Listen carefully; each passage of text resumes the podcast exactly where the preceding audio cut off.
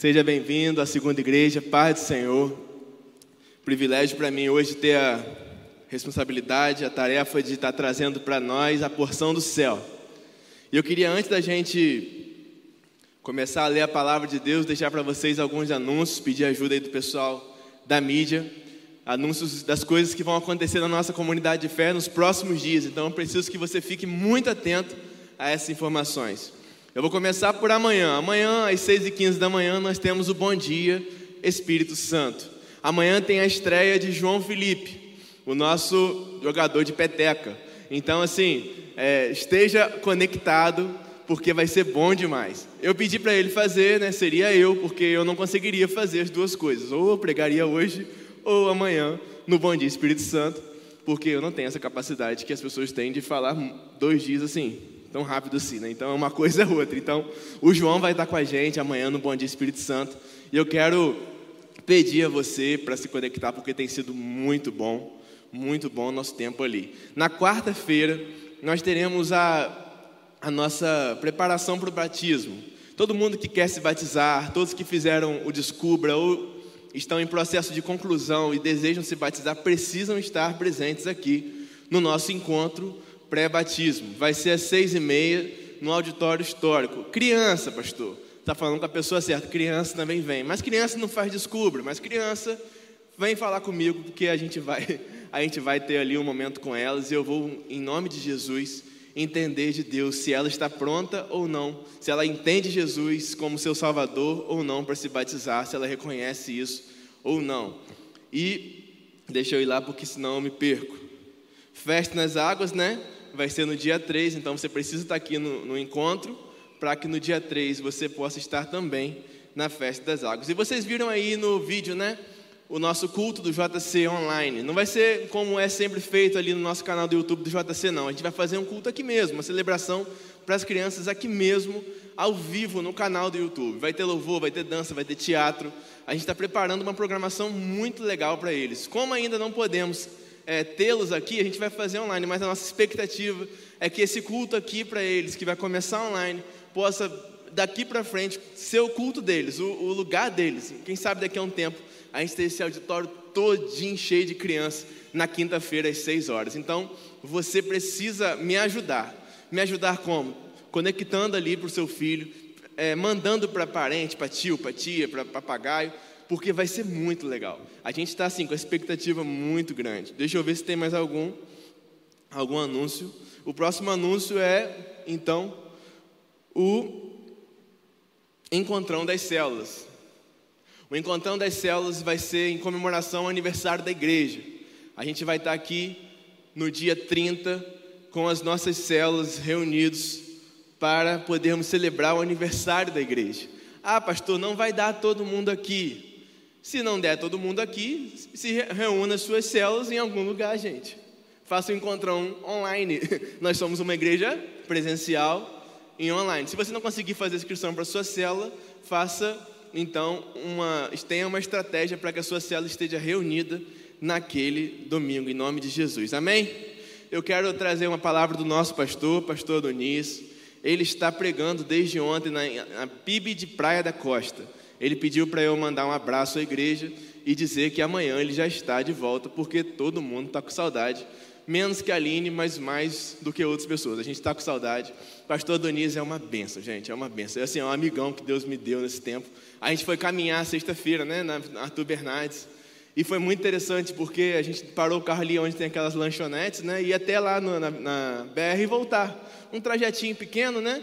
E eu já tinha feito atividade física mais cedo, eu fui com ele, porque eu fico motivando os pastores aqui, que são tudo, todos assim muito animados para atividade física, eu fico motivando eles, né? Porque a gente vive uma tensão muito grande. Eu falei, vamos, pastor, ele foi. Na ida, ele já falou, vamos tomar um açaí? Eu falei assim, poxa.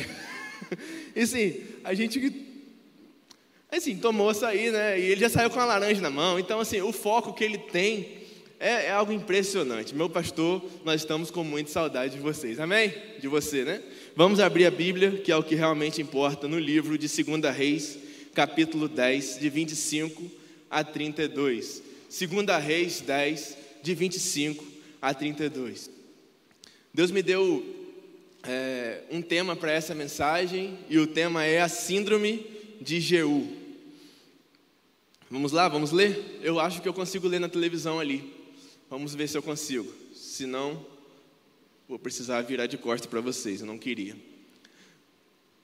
Segunda Reis 10, 25 em diante, vai dizer assim: Logo que Jeú terminou de oferecer os holocaustos, ordenou aos guardas e oficiais: Entrem e matem todos, não deixe ninguém escapar.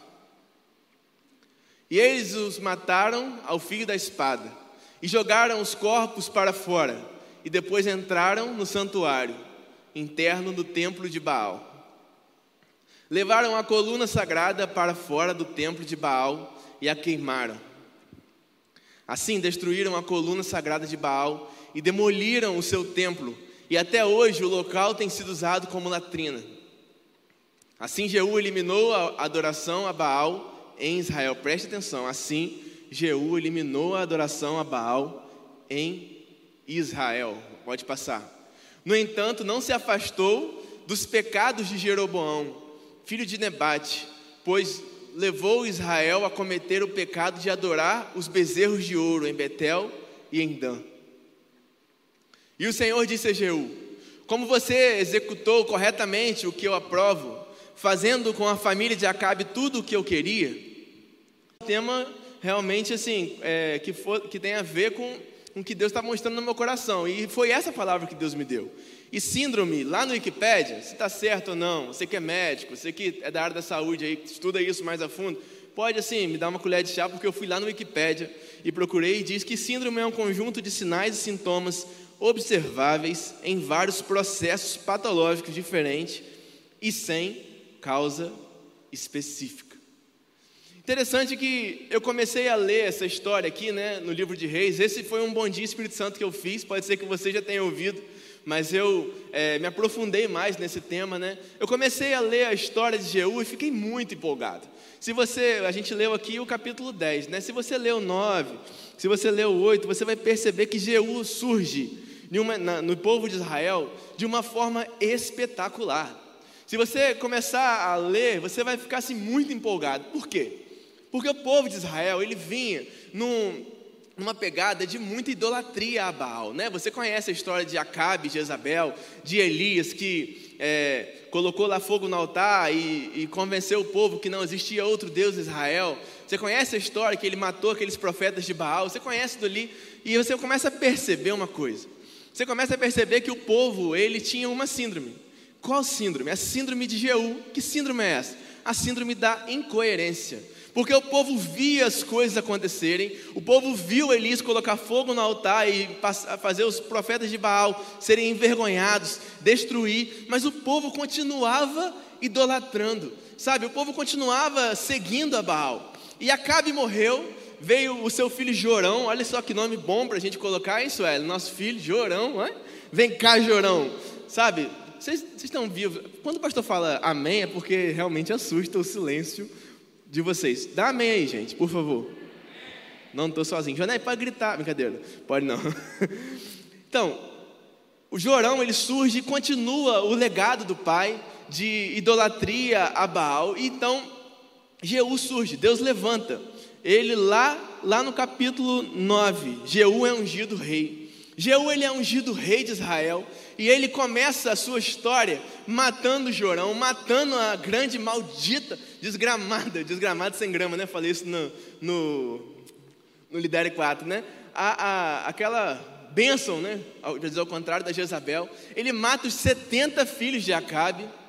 O quê? Não é benção, benção ao contrário. Não sei nem como que fala, maldição da Jezabel.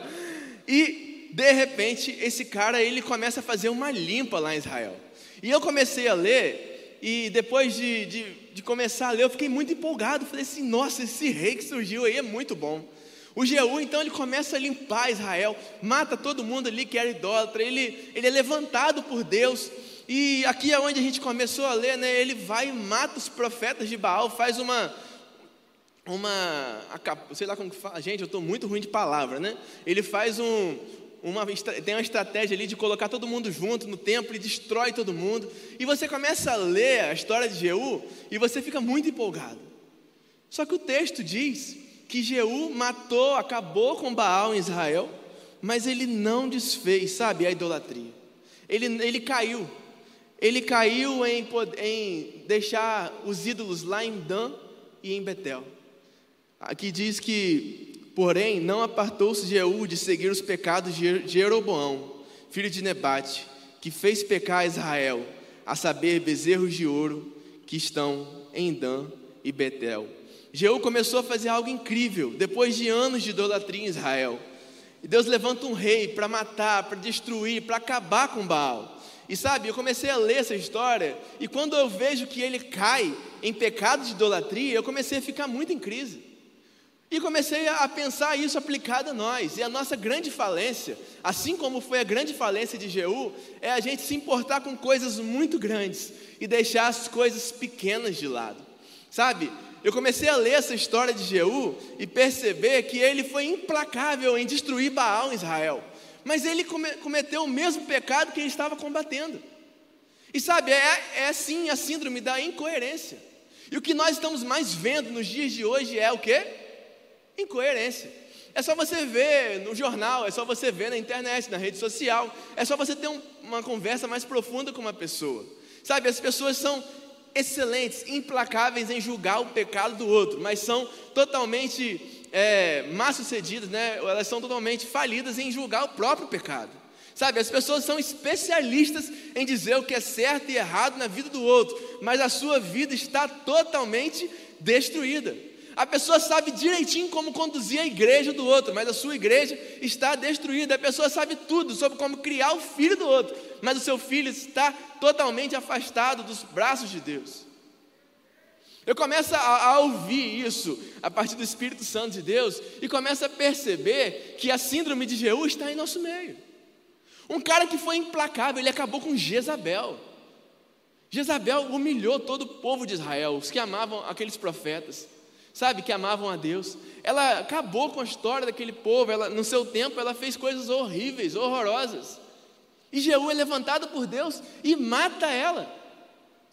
Sabe, os filhos de Acabe poderiam continuar o reinado ali, mas ele destrói Jorão, destrói os outros 70 filhos, ele destrói os profetas de Baal, ele acaba com a adoração de Baal em todo Israel. Mas ele cai em pecado de idolatria. Jeú não remove os ídolos em Dan e Betel, ídolos que desagradavam ao coração de Deus. E embora estivesse fazendo algo incrível, a história conta que seu reinado terminou em destruição. Embora ele tenha feito algo espetacular, o versículo 32 diz assim: Naqueles dias começou o Senhor a diminuir os limites de Israel, que foi ferido por Azael em todas as suas fronteiras, ou ali em outra versão, diz que conquistou todo o território israelita.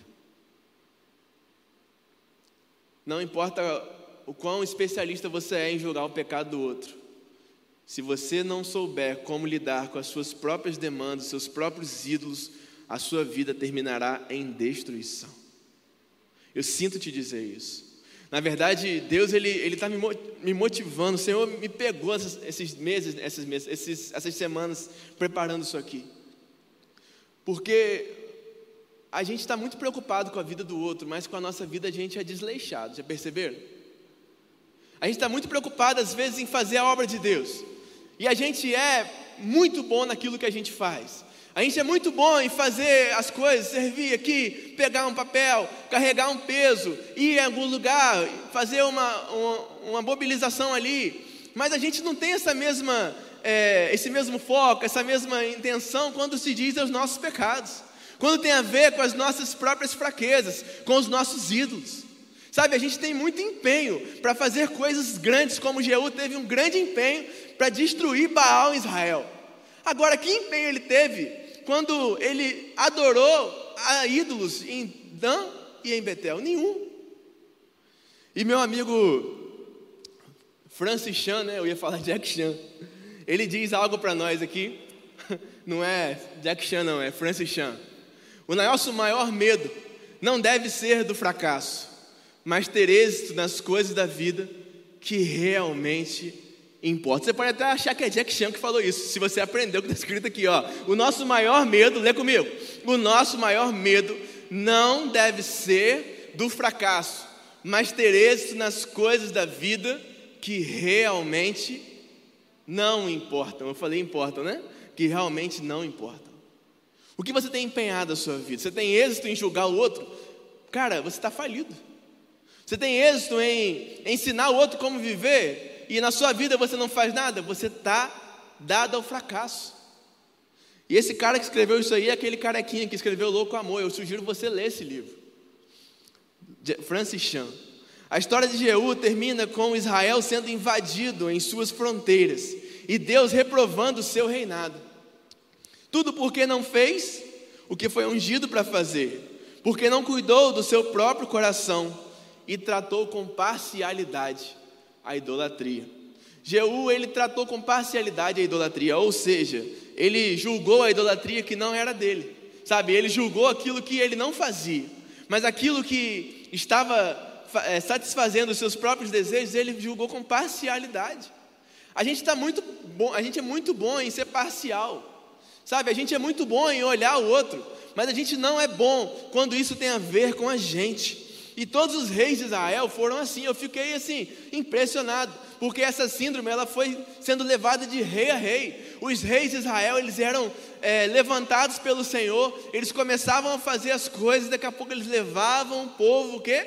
a idolatria. E o povo sofria. Daqui a pouco Deus levantava um rei, e aquele rei voltava o povo à adoração a Deus. Daqui a pouco esse rei morria, e vinha um outro rei, levava o povo à idolatria. E foi assim, sabe, de rei em rei, de cativeiro em cativeiro, até que Deus mandou um outro rei. Sabe, Deus mandou agora um rei que não nasceu num palácio, mas um rei que nasceu numa manjedoura. Deus mandou um rei que não tinha na sua mão uma espada, mas tinha na sua boca palavras de vida eterna. Deus mandou um rei, sabe, que não libertou o povo de forma é, militar, mas libertou o povo em sua alma, em seu coração, deu vida eterna.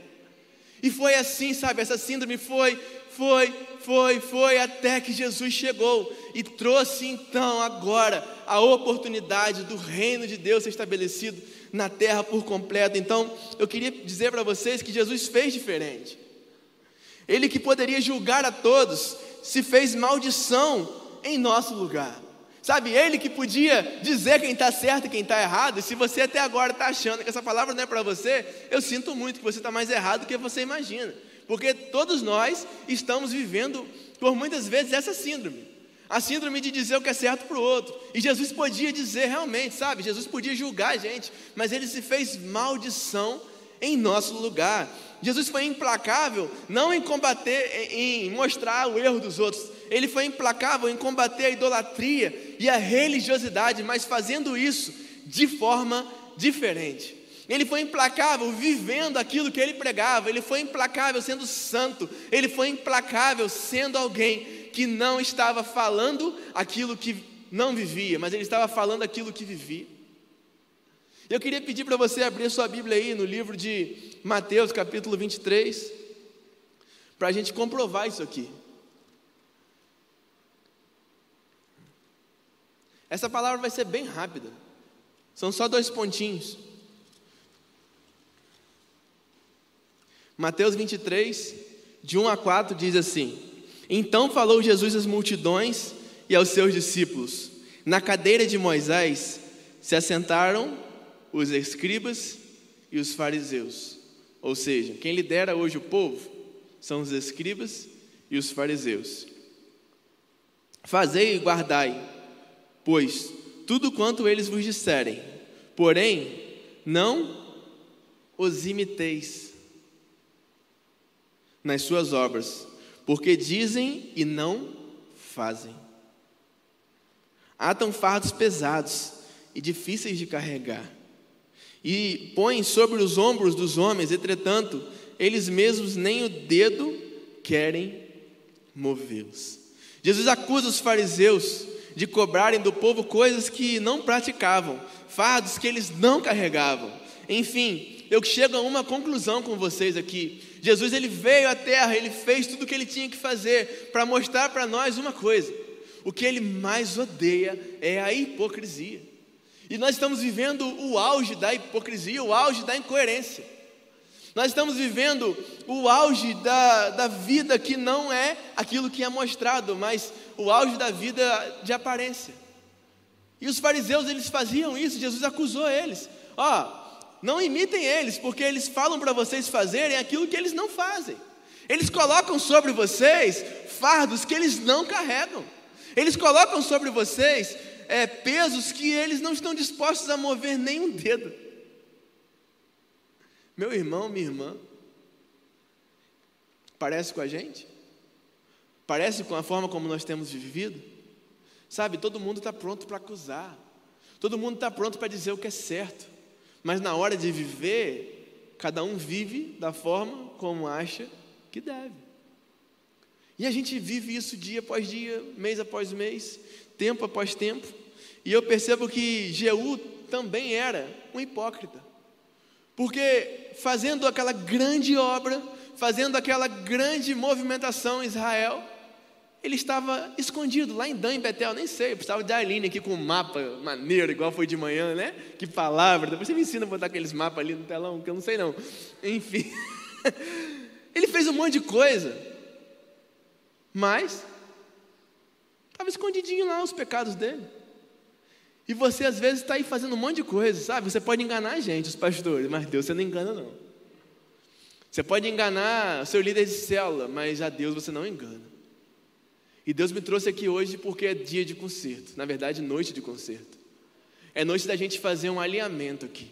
Porque Deus, assim como a Aline falou de manhã, Ele quer nos usar muito. Nós estamos no centro da cidade de Campos. E Ele quer nos usar muito.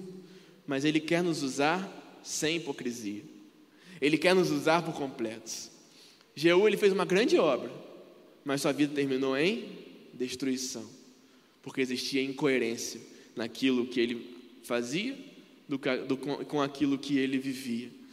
E assim como Jeú, os reis de Israel, os fariseus, o desastre está em cuidar das coisas exteriores, das coisas que aparecem, das coisas que são vistosas, das coisas que as pessoas veem, mas não completar a faxina que precisa ser feita em nosso coração. E eu fico me perguntando algumas coisas. Eu fico me perguntando, quando eu olho para Jeú, quando eu olho para os fariseus, quando eu olho para os reis de Israel, por quê? Sabe, eu fico perguntando por quê? Porque é uma pessoa com um propósito tão claro como o de Jeú, uma pessoa com é, tanta coisa boa como Jeú, ele abriu pequenas concessões. Eu fico me perguntando que porque ele fez isso mesmo sabendo das implicações, ele estava destruindo o idólatra e foi idólatra. Mesmo sabendo as implicações de abrir concessões, e o nosso último estudo de célula falou sobre pequenas concessões, por isso é importante você estar numa célula. Se você está numa célula, você sabe o que eu estou falando aqui agora. Porque, mesmo sabendo disso tudo, ele permanece com ídolos em Betel e em Dan? Por que obediência parcial? Por quê? E por que você e eu, muitas vezes, sabemos o que é certo fazer e fazemos o que é errado? Porque eu e você é, nos preparamos para fazer grandes coisas, mas continuamos jogando para debaixo, sabe, do tapete, sujeira, e a gente esconde das pessoas essa sujeira. Ontem foi aniversário de Sueli. Estava limpinha a casa, não é, não é isso não. Mas assim, a gente teve que correr. Nem, lá em casa tem, tem tapete não, gente. Mas assim, a gente teve que limpar correndo, porque ela nem sabia que a gente lá em casa. Na verdade, foram nossos pais lá em casa, né? Mas a gente quis preparar e tal. Mas eu fico pensando, imagina, se ao invés da gente passar pano, limpar e tal, é, jogar aquele cheirinho bom que tem no piso, não sei nem o nome disso, sabe que eu sou bom com limpeza, vocês estão vendo, né? Então, por que a gente, ao invés de fazer isso tudo, se a gente tivesse jogado tudo para debaixo do tapete, jogado para trás do sofá, vocês imaginam?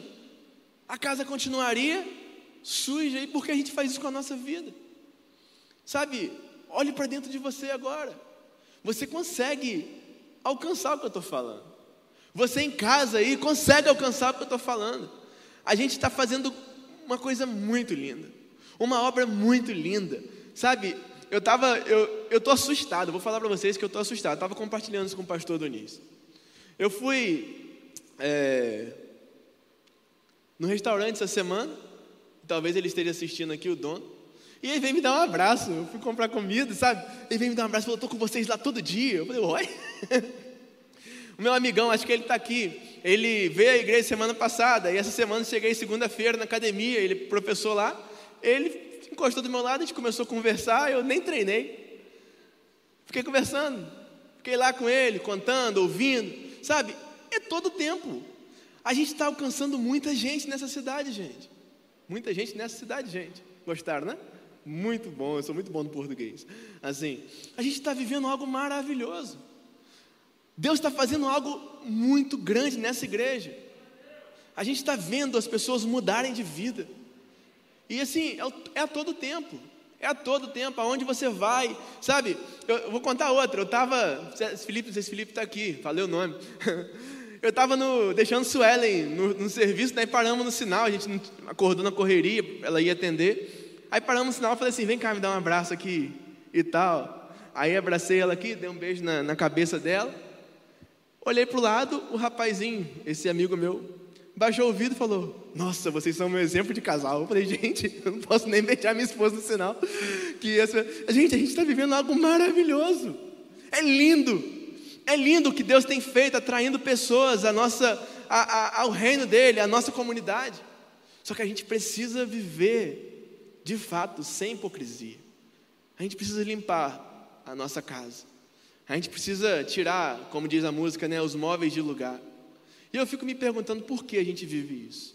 Eu fico me perguntando por que esses reis fizeram isso. Por quê? Por quê? Por quê? E para todo porquê tem uma resposta.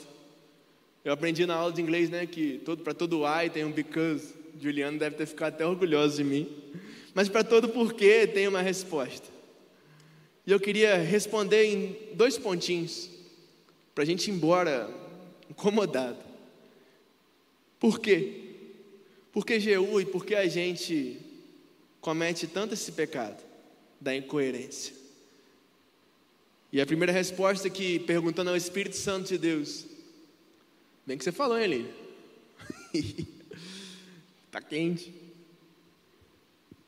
A primeira resposta que o Espírito Santo de Deus me disse é porque Jeú não tratou os grandes e os pequenos pecados da mesma forma. Eu queria ler o versículo 28. Que diz assim: Assim Jeú exterminou Adoração a Baal em Israel. Pode passar. 29.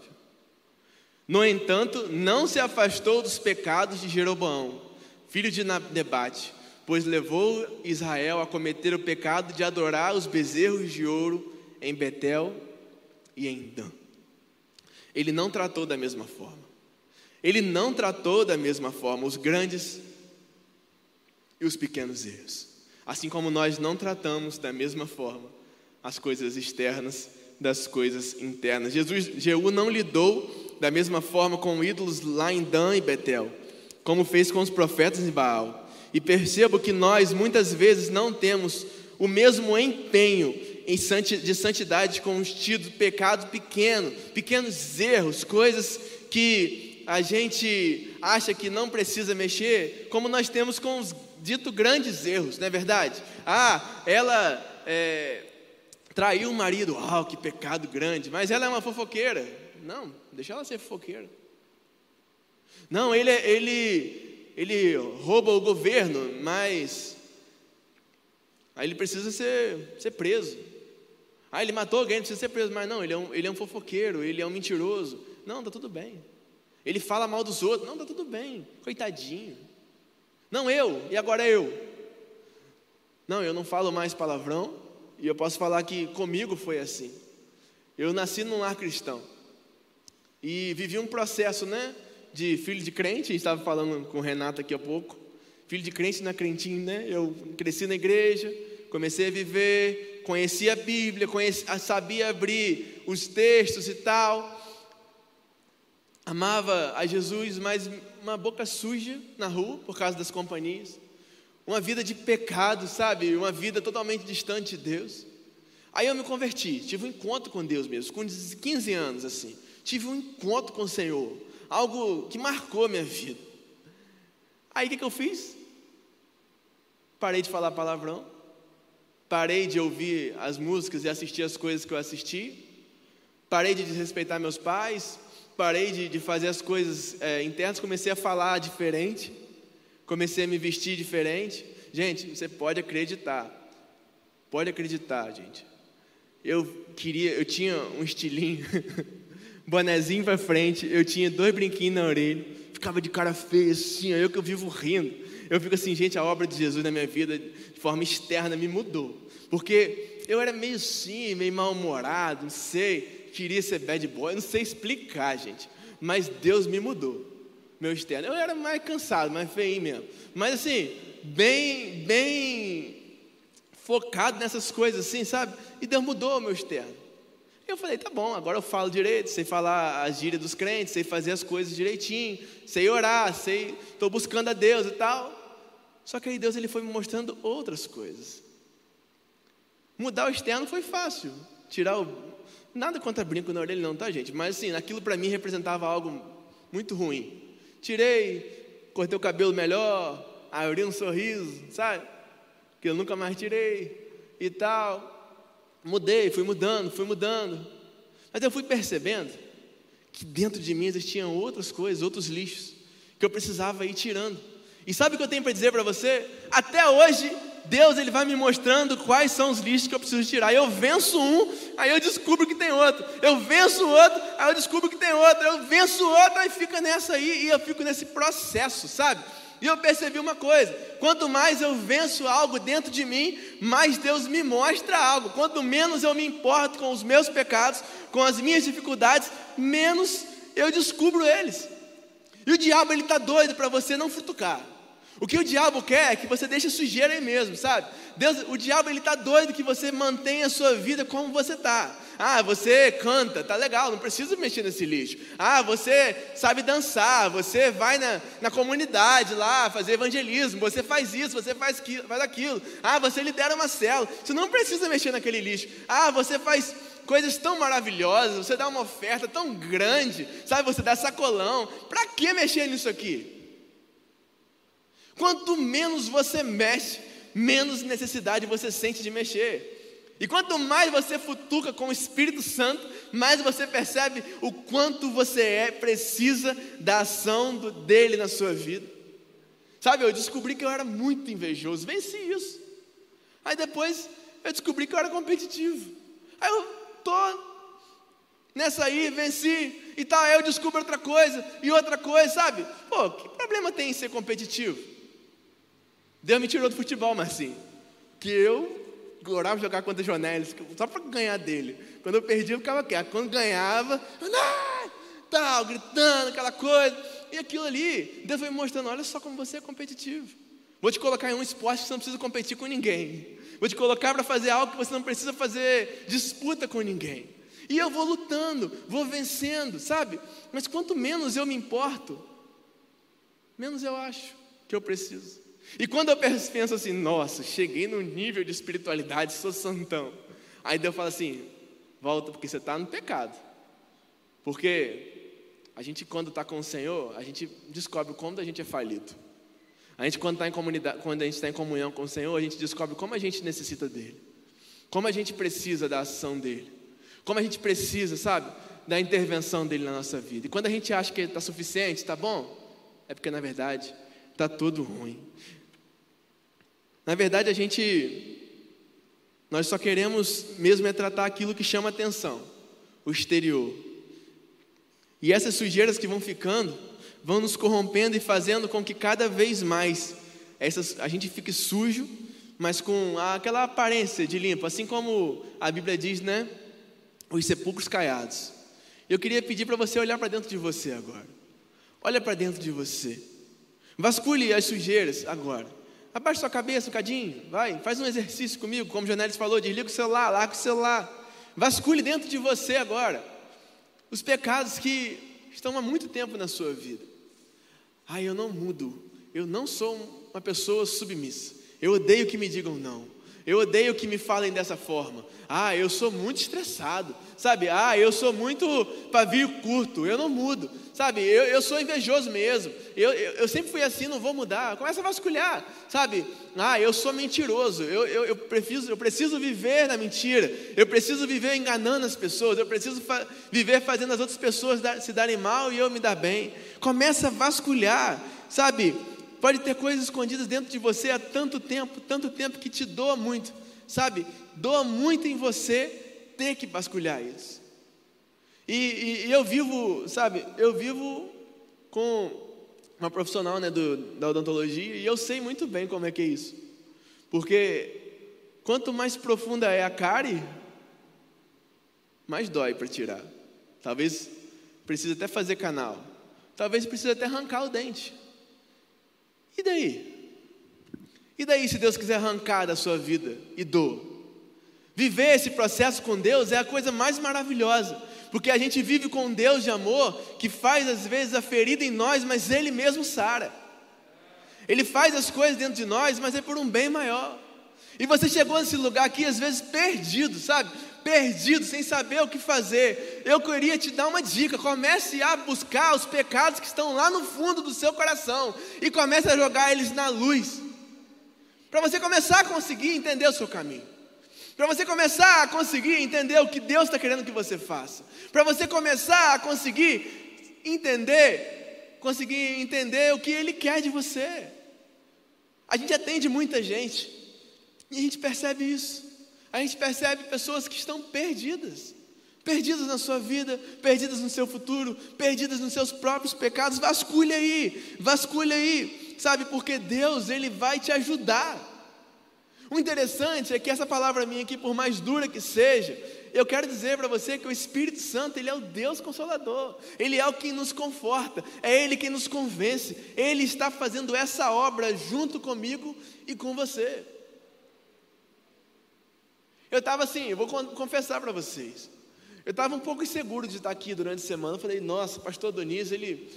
Cara, cara é uma benção, né? Ele prega tanto e tal. Eu vou lá pregar. Eu não sei falar direito, português meu não é igual dele e tal. Aí o Espírito Santo falou comigo assim: ó, a Doninha não vai estar, mas eu vou estar. pastor não está aqui, mas o Espírito Santo está aqui. Eu estou aqui fazendo dupla com o Espírito Santo, falando para você: o Senhor quer futucar o mais profundo do seu coração e te ajudar a sair desse lugar, e te ajudar a sair dessa zona de conforto, de pecado, que faz você estar no mesmo lugar há muito tempo. E eu te conheço há 10 anos, a pessoa te conhece há 20 anos, você é a mesma pessoa. Não é possível, gente. Não é possível a gente viver com uma pessoa, ver a pessoa vivendo os mesmos erros há tanto tempo. Só estar daqui é à toa. Você vem aqui ouvir as palavras à toa. Deus está investindo, a gente está investindo tempo. Deus está com você, o Espírito Santo está com você à toa. Por que você não muda? Por que você não faz algo diferente hoje? Não pensem que é fácil para mim falar isso, não, viu? Eu queria estar fazendo vocês rirem. Eu queria estar pregando que Deus, o céu é lindo, como a Donice fala, o céu é azul. Mas a gente precisa ganhar essa cidade para Jesus. E a gente precisa de compromisso. A gente precisa de um nível mais profundo de intimidade e compromisso com Deus. O segundo porquê que o Senhor me respondeu foi porque, embora estivesse envolvido na obra de Deus, o coração não estava totalmente conectado ao Senhor. Porém, versículo 31 diz assim: Mas Jesus não te, Jeú não teve cuidado de andar de todo o seu coração na lei do Senhor, Deus de Israel, nem se apartou dos pecados que Jeroboão fez pecar Israel. Como rei, a função de Jeú era levar o povo de volta à adoração total a Yahvé, a adoração total a Deus. E isso compreendia principalmente o coração do rei, estar totalmente conectado a Deus. O problema é, é que ele tinha, que ele tinha, o problema que ele tinha era exterminar Baal. Mas jamais ele poderia fazer isso e deixar outras coisas tomarem o lugar de Baal no coração dele, tomar o lugar de Deus no coração dele. Ele acabou exterminando Baal, mas fazendo isso, seu coração se afastou de Deus. E sabe, a gente está fazendo uma grande obra. Cuidado que em fazendo essa grande obra você não fique distante de Deus. Você foque todo o seu empenho em fazer a obra e esquece, esqueça do Senhor da obra. E se esqueça do que Ele fez. E se esqueça de quem Ele é para você. E ali ele falou isso hoje. Tudo começa na oração, na vida devocional. Sabe, ele jamais podia ter se permitido se afastar de Deus. Ele tinha tudo, gente. Nós temos tudo. Nós temos tudo para viver algo excelente. Nós temos tudo para invadir essa cidade e começar a destronar demônios, principados, potestades.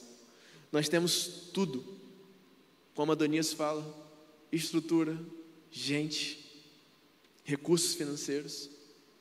Mas Deus não vai fazer nada se a gente não tiver limpo, se a gente não destronar ídolos em nossa vida.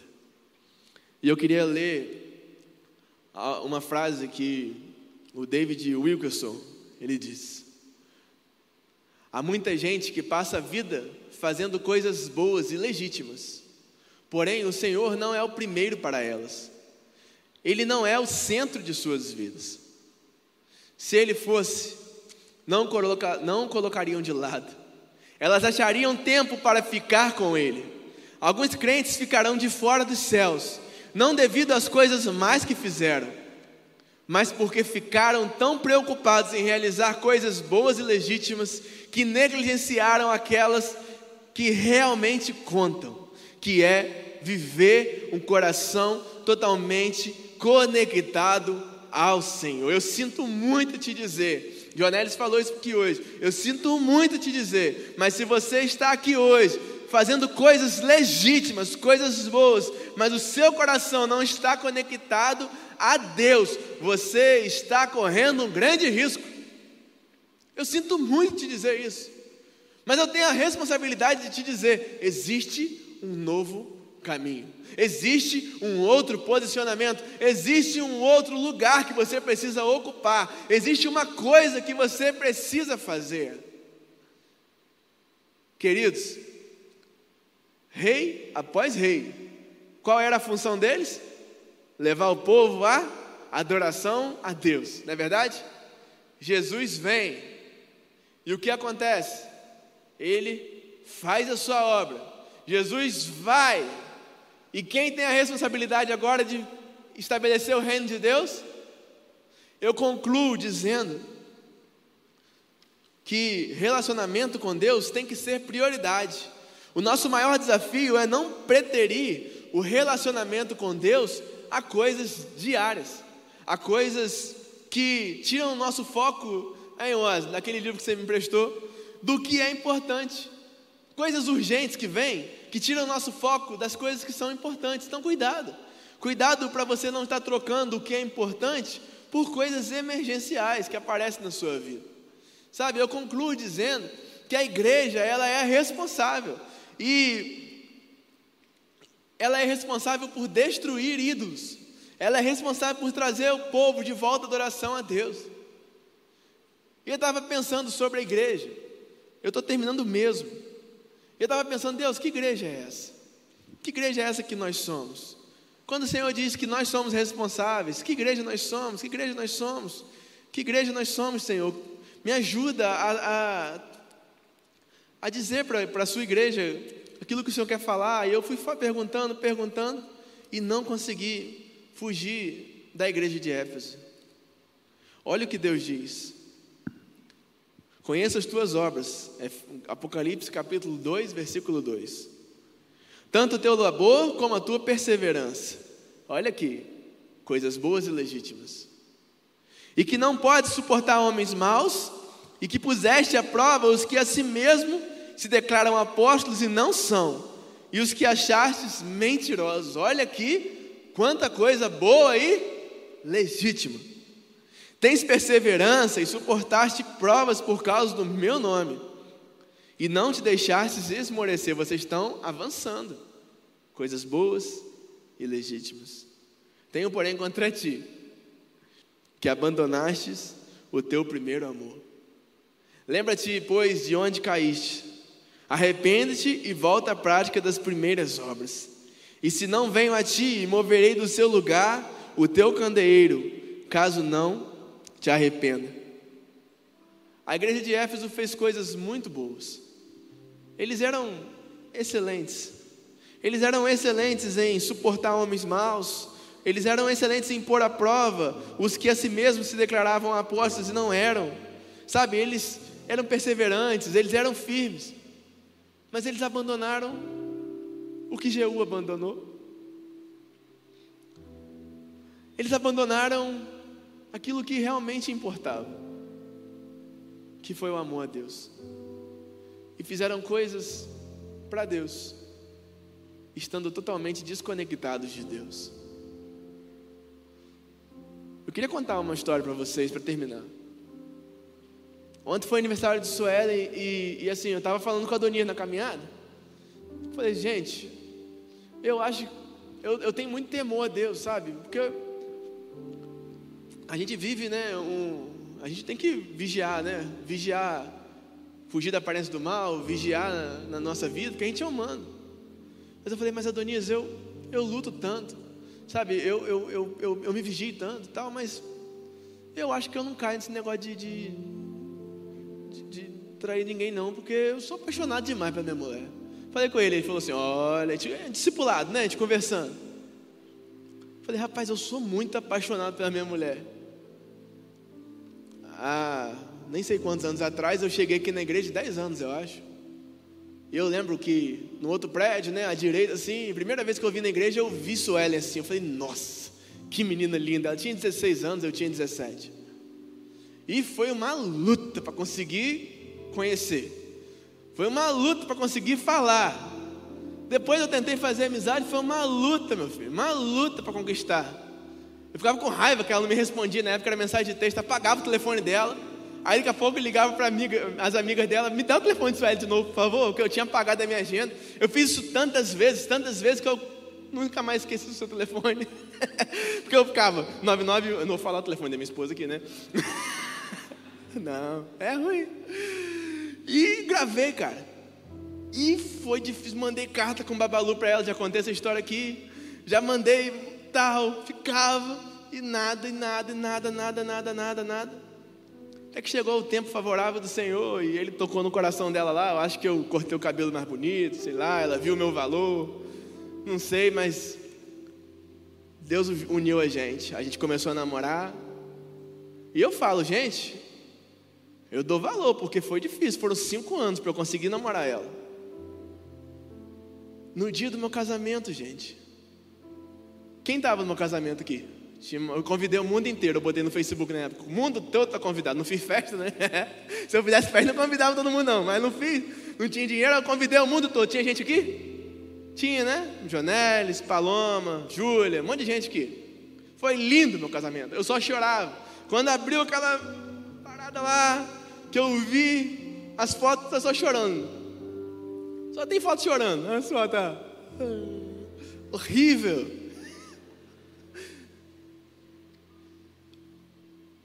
E a gente casou, lua de mel, a gente aprendendo tudo junto um com o outro, a gente se casou virgem. Foi uma experiência sensacional. Começamos a vida juntos. Milagre atrás de milagre. Não tinha dinheiro, mas nunca faltou nada. Ela começando a profissão, eu trabalhando com meu pai, ganhando um pouquinho, na nossa casinha lá na, na perto da comunidade, lá, lá em Guarulhos. Vivendo, vivendo, com muito amor. E Deus foi movimentando as coisas, Deus quis que Suelen, alguém investisse em Suelen, pagou o seminário, ela se tornou pastora. E a gente vive muito bem. E eu estou lembrando isso porque a gente começou a trabalhar junto aqui, né? A gente fica junto o tempo todo. Praticamente. Só de manhã que ela atende. A gente trabalha junto, come junto, vai para casa junto. Na verdade, eu vivo aqui na igreja, gente. Eu só tenho um hotel lá que eu vou dormir, porque eu fico aqui na igreja de segunda a segunda. Até na folga eu venho para cá. Eu amo ficar aqui. Na verdade, é ali. E tal, e tal. Mas essa semana a gente teve que parar um pouquinho e bater um papo, chorar junto. Porque mesmo fazendo tudo junto, servindo a Deus, a gente percebeu que a gente estava um pouquinho distante. A gente percebeu que as tarefas, que são bastante, são muitas, não são poucas, começaram a fazer com que o nosso relacionamento fosse automático. E eu saía de casa, não dava mais um beijinho para sair. Estava do lado dela na igreja, falava com ela coisas profissionais, não dava um sorriso diferente, uma palavra diferente. E a gente sentou e chorou. E ela falou as coisas que ela tinha que me falar, a falta que eu estava fazendo em algumas coisas. Eu também falei algumas coisas. Falei, agora você vai ver. Agora eu fico futucando ela o tempo todo, brincando, beijando, abraçando. Que a gente teve que dar um caminho de volta, sabe? Lá no início, não tinha isso. Lá no início, meu amigo, ah, não vou nem falar para você. Mas a gente deixou com que as tarefas esfriassem o nosso amor. Fazendo coisas legítimas, juntos. Nós começamos a andar juntos. Mas pouco a pouco, a gente começou a perceber distanciamento. Com Deus, é assim. A gente teve que sentar, se abraçar, chorar e recomeçar. E você está aqui na igreja hoje, não à toa, porque Deus te trouxe. Porque eu não tenho dúvida que você teve uma experiência linda com o Senhor. E se você não teve, vai ter hoje. Eu não tenho dúvida que você ama Jesus. Porque eu não tenho dúvida que eu amo minha esposa. Mas pode ser que, fazendo a obra de Deus, você tenha se acostumado tanto a ser religioso. Oi, meleca. Meu Deus, minha esposa falando, meu Deus. É assim mesmo, amor, sou eu, todo mundo me conhece. Dá um lenço aí, gente. Presta a camisa aqui, Jonelis. a máscara, mulher virtuosa. Máscara serve para isso, viu? Ó.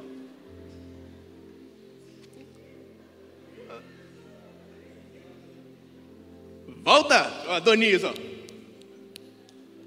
Olha para mim, olha para mim. Pode ser que você fazendo a obra de Deus, você esteja tão longe dele. E Deus te trouxe aqui hoje para bater em você, mas para falar assim: ó, tem um caminho de volta.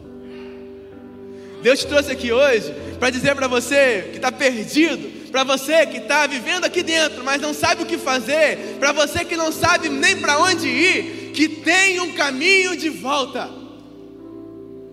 E o caminho é o arrependimento. Lembra-te, pois, de onde caíste. Arrependa-te e volta à prática das primeiras obras. E se não venho a ti, moverei do teu lugar o teu candeeiro. Haverá desastre na sua vida, haverá destruição na sua vida, como foi com Jeú. Ei, arrependa-te e olha para onde você está indo.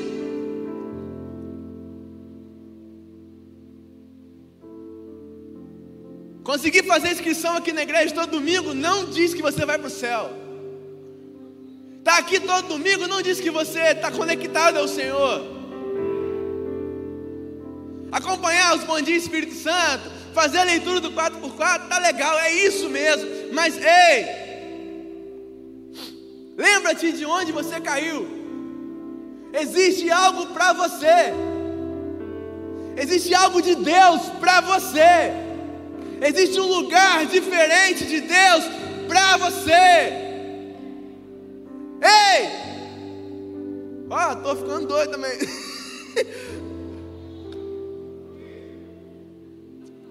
Sabe o que? A sensação que dá é de desespero mesmo, cara. Eu tô ficando igual vocês, cara. Tô, tô ficando doidinho. Sabe por quê? Porque eu fico olhando, olhando igual os reis. Por quê?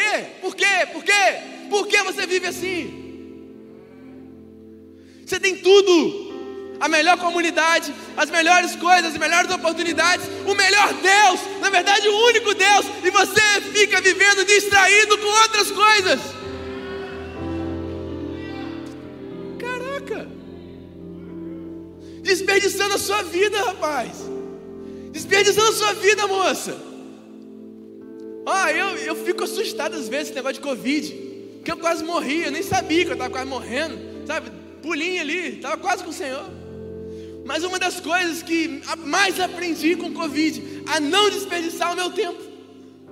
Que é só um. Hoje, você não ia casar com ninguém não, mas eu não podia estar em outro lugar, eu podia estar, outro, podia estar com o Senhor. E vida que segue. Mas Deus permitiu que eu voltasse aqui, e na hora do louvor eu falei, Deus, o Senhor me tirou de uma cama de hospital, e eu não quero subir lá à toa. Eu não quero desperdiçar essa oportunidade que o Senhor está me dando para dizer para centenas de, centenas de pessoas, ou até mesmo milhares de pessoas, que Deus precisa, você precisa buscar a Deus e Deus precisa fazer uma obra muito grande na sua vida, mas Ele não vai fazer se você não se posicionar.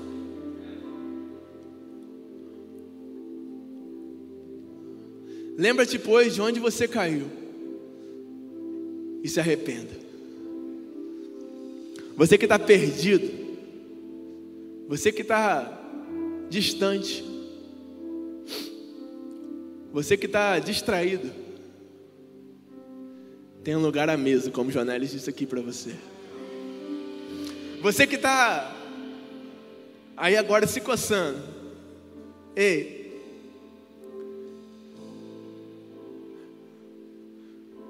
o Senhor está batendo a porta da igreja nessa noite fazendo algo tão lindo, dando a você mais uma oportunidade.